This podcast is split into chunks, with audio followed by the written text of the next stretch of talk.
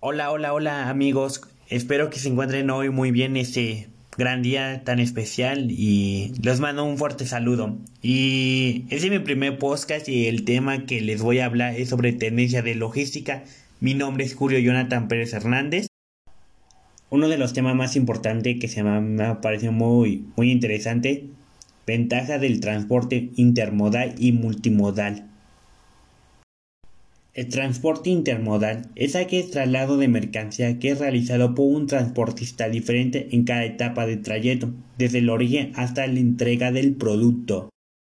Por el otro lado tenemos el transporte multimodal, ese traslado de mercancía que se considera como un único movimiento desde el origen hasta el destino final.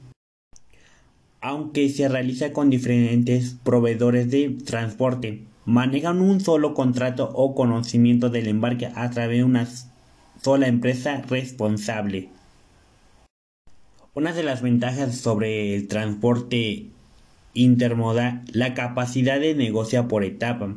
Cada proveedor responde por su servicio, aprovecha mejores tarifas en cada etapa, menores inspecciones, poder elegir en medio sustentable, primas seguro y más baratas. También por el otro lado tenemos el transporte multimodal en sus ventajas.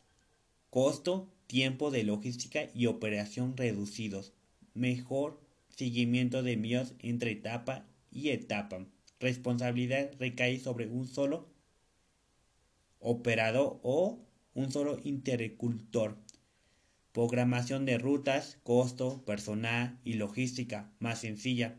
El FBL tiene preferencia el paso por las aduanas. Como nos terminamos en aduanas, eh, ese proceso de importación por aduanas marítimas. El primer paso sobre el proceso de importación por aduanas marítimas. 1. Descarga. Es cuando el, o si el portacontenedor o busque llega al muelle y ahora sí descarga el producto. Y el segundo paso sería el manipuleo y transferencia de la zona de apoyo. Es cuando ya pasa los contenedores del muelle a la zona de donde se mueve la, o si donde se manipula la mercancía.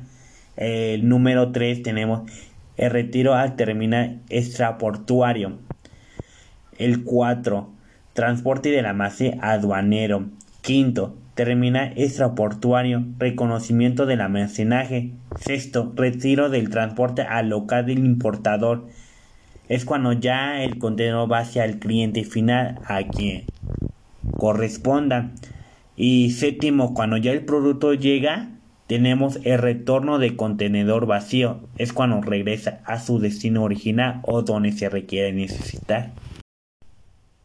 También hay varios temas que me gustaría hablar sobre a lo largo de este podcast. Podría ser los, los trailers doble remolque es un gran peligro. Imagínate, son dos remolques y tú vas en tu carro y pues sientes muy, sientes raro porque esos carros, o si esos trailers o semi remolque, como se llaman, pueden sufrir varios accidentes. Es que cuando ellos van en carretera es, no se pueden enfrenar luego, luego, por el mismo, por el peso y la fuerza de abstracción en la... O sí, son muchas variables. Eso lo vamos a ver a lo largo de ese tema. Y hay mucha, hay muchas contra y favor sobre el transporte o sí de doble CRM que Es algo muy extenso y pues sí lo vamos a ver por qué. A cuál la situación de las ventajas y desventajas una de las ventajas sería sobre más económico los productos y un solo operador puede llevar más mercancía. Las ventajas pues es la seguridad. Ante, antes todo está la seguridad porque si uno no tiene seguridad no puede ser el proceso o lo que se manda a llegar a cabo una actividad. Otro tema muy, muy importante que a mí se me aparece es sobre la llegada de los alimentos hacia tu casa. Imaginemos que en nuestra casa cada día nos despertamos. Ponemos un ejemplo muy sencillo sobre cereales, leche y plátano o fresa o lo que le echen a su cereal. se da cuenta, tenemos ahí uno cereal, leche, tenemos fruta y tenemos la cuchara y tenemos el, la mesa, tenemos donde se va. El tarro o sí. El plato de cerámica o donde se va el contenedor donde vamos a echar nuestro cereal y nuestra leche. Y es que luego yo me pongo a pensar, se dan cuenta, hoy sí, disculpe, se dan cuenta, ah, es algo increíble, se dan cuenta que hay una cadena de, de proveedores, es una cadena de suministro. Por ejemplo, ponemos un, ponemos una, una de ellas sobre la leche y plato, la cuchara, el cereal y la fruta. Ponemos la leche. La leche viene de las granjas, obvio. Estamos en las granjas. ¿Y de dónde viene la leche? La leche viene de la, del origen animal. Y, pero sobre ese origen animal hay una cadena de suministro muy larga atrás de ella. Por ejemplo, el animal, o sí, que sería la vaca que produce la leche, necesita grano, necesita agua, necesitan varios, ¿se dan cuenta? Necesitan los cereales para que ese animal se alimente y pues ahora sí genere la leche.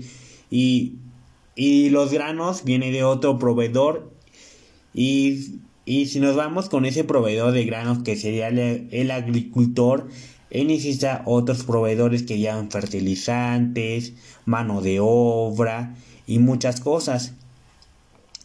Y ya cuando estemos ahí en la leche, cuando el animal, cuando conectamos la ordeñadora con la ordeñadora, pues extraemos la leche de, de, la vaca y de ahí va hacia unos contenedores donde se posterioriza, donde se le quitan las bacterias, todo ese, y de ahí se van a almacenes, los transporta a, a otra a otra cadena de suministro, a otro punto de sobre la cadena de suministro, donde se clasifica, lo almacena, lo embotella y se dan cuenta que donde ahora sí un litro de leche tiene tiene una cadena de suministro muy larga y varios proveedores se dan cuenta de la gran importancia sobre la logística de transporte.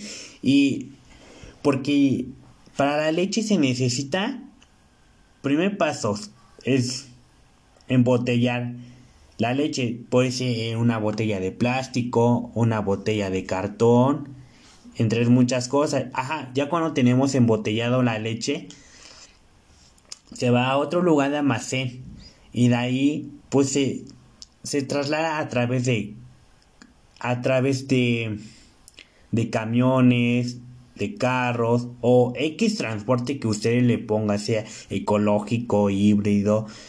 Y, y de ahí entran también los carros de doble cierre remolque, que es un gran peligro para las zonas urbanas o pobladas dentro de una zona metropolitana. Y pues se transporta hasta que llegue a otra zona de almacén, llega a una tienda o la última milla donde ya llega hacia el cliente final, donde ya va para el cliente final, ahora sí, donde llega a mi mesa esa leche, yo por ejemplo voy a la tienda, no, pues sabes que dame un litro de leche y ya, ya pues lo pongo a mi mesa o voy a un supermercado y lo pongo a mi mesa y se dan cuenta la gran cadena de suministro que tiene un litro de leche para que llegue a mi mesa y yo disfrute mi leche con cereal y con fruta es algo muy asombroso. Y a largo de este tema vamos a ver muchas cosas sobre la logística de transportes, las ventajas de importación y exportaciones, cómo se transporta, puertos y las nuevas tecnologías que se implementan en la logística de transportes, es el transporte multimodal, intermodal, lo vamos a aclarar aún más, nos vamos a centrar más en ese tema y muchas cosas así, es algo muy interesante. Espero que espero que esta información les guste o les dé comezón sobre algo cuando un producto llega a tu mesa, porque de hecho todos los productos llegan a la mesa.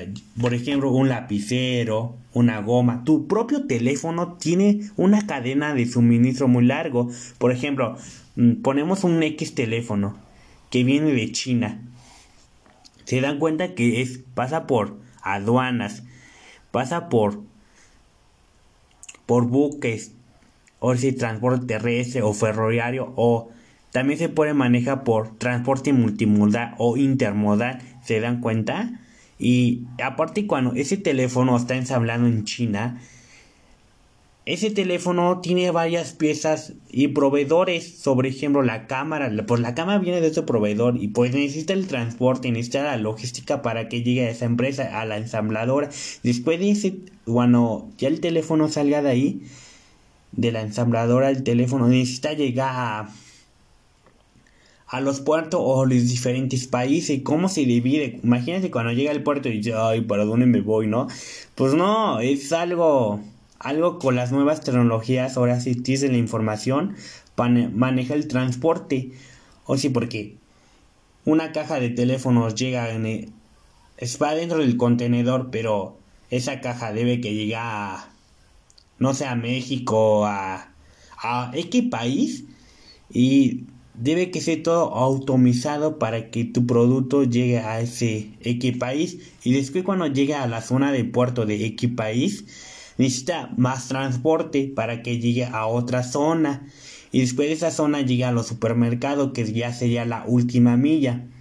Y es algo increíble. Espero que que les den comezón y al siguiente podcast vamos a hablar más sobre este tema. Me parece muy interesante y aquí les dejamos que bye, cuídense y los espero para mi siguiente podcast. Bye.